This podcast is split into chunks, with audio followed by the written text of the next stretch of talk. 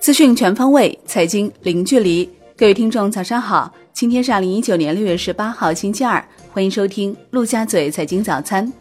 宏观方面，发改委表示，抓紧研究出台有关政策措施，切实发挥好稀土作为战略资源的特殊价值。中国一直积极维护多边贸易体系，支持经济全球化，秉持开放、协同、共享的方针，推动我国稀土产业的发展。愿意以稀土资源和产品满足世界各国发展的正当需要。发改委数据显示，五月审批核准固定资产投资项目二十个，投资额五百一十六亿元，主要集中在高技术和交通等领域。截至五月底，中央预算内投资已经下达百分之八十九。发改委表示。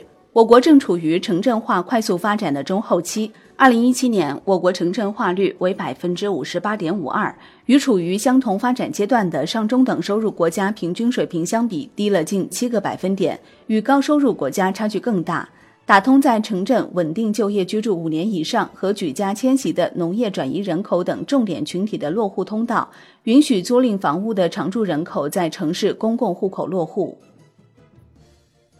发改委表示，将进一步扩大鼓励外商投资的行业和领域，特别是对中西部地区会有进一步鼓励的措施。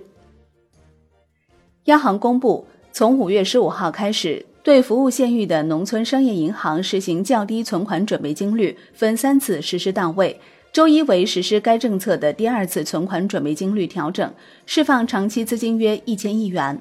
央行周一开展一千五百亿元十四天期逆回购操作，当日有三百亿元逆回购到期，实现净投放一千两百亿元。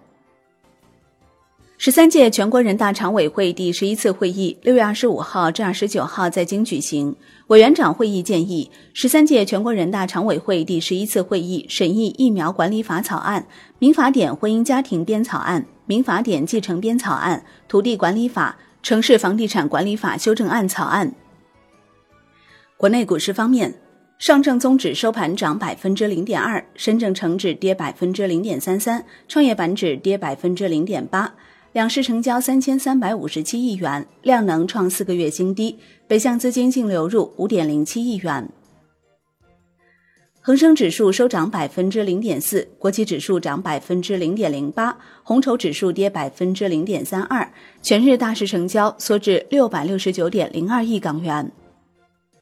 沪伦通在英国伦敦正式启动，证监会表示，起步阶段对沪伦通跨境资金实行总额度管理，其中东向业务总额度为两千五百亿元人民币，西向业务总额度为三千亿元人民币。科创板上市委公告第四次会议审议结果，南威医学、交控科技首发申请均获通过。此外，科创板上市委定于六月二十六号召开第十次会议，审议汉川智能、博利特首发申请。国际股市方面，美股小幅收高，道指涨逾二十点，截至收盘，道指涨百分之零点零九，标普五百涨百分之零点零九，纳指涨百分之零点六二。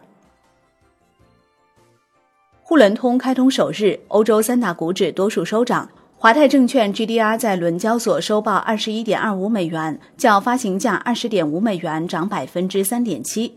截至收盘，德国 D X 指数跌百分之零点零九，法国 C C 四零指数涨百分之零点四三，英国富时一百指数涨百分之零点一六。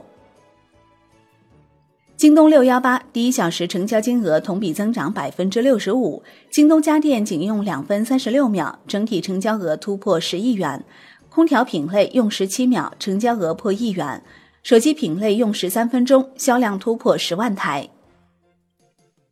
商品方面，New Max 原油期货收跌百分之一点一四，连跌两日，创一周新低。Comex 黄金期货收跌百分之零点一，从十四个月高位回落。Comex 白银期货收涨百分之零点一五。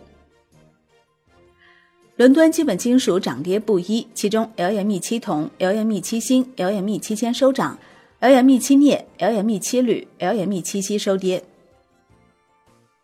国内商品期货夜盘涨跌互现，其中焦炭、焦煤、动力煤、铁矿石、菜油、豆粕、大豆、橡胶、沥青、螺纹钢、热轧卷板收跌。豆油、棕榈油、豆粕收涨。政商所表示，自六月十九号起，红枣期货一九一二合约交易手续费标准调整为五元每手，日内平均仓交易手续费标准调整为九元每手。债券方面。国债期货十年期主力合约收涨百分之零点一，五年期主力合约涨百分之零点零五，两年期主力合约涨百分之零点零一。国债现券收益率下行一到两个 BP 左右。监管层于近日召集部分头部券商，对防范化解债券市场流动性风险进行商讨。会议提出，应当理性的对交易对手方进行风险定价，而不建议进行一刀切的暂停逆回购等融资操作。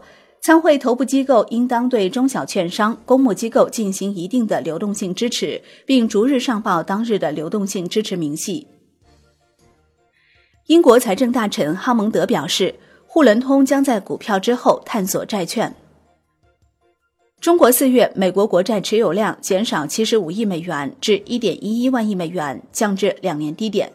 日本四月美国国债持有量减少一百四十一亿美元至一点零六万亿美元，为最近六个月来首次减持。外汇方面。在岸人民币对美元十六点三十分收盘报六点九二五四，较上一交易日跌十八个基点。人民币对美元中间价调贬三个基点，报六点八九四零。好的，以上就是今天陆家嘴财经早餐的精华内容，感谢您的收听，我是林欢，我们下期再见喽。